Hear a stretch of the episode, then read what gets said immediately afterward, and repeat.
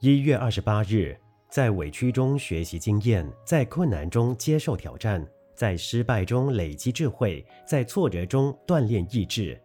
明朝的于谦有形容石灰诗云：“千锤百炼出深山，烈火焚烧莫等闲。粉身碎骨都无怨，留得清白在人间。”这首诗词对于一个人的励志奋发向上有很大的鼓励。石灰本来是土石的矿物，但是经过烈火的焚烧，虽然粉身碎骨，但是粉刷在墙壁上就留得洁白无瑕给大众。所谓杀身成仁，舍生取义，这就树立了圣贤的榜样。世界上的伟人，哪一个不是经过千锤百炼才能名垂青史？哪一个宗教家不是经过千锤百炼才能活在世人的心中？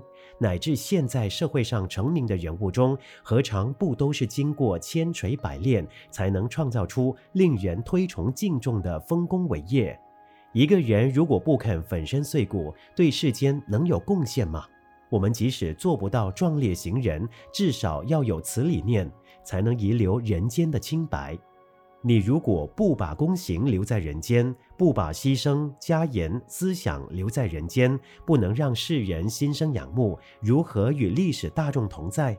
因此，人生的意义应该要像石灰一样，留得清白在人间，千万不要与草木同腐朽啊！文思修。社会上成名的人物中，何尝不都是经过千锤百炼，才能创造出令人推崇敬重的丰功伟业？每日同一时段与您相约有声书香。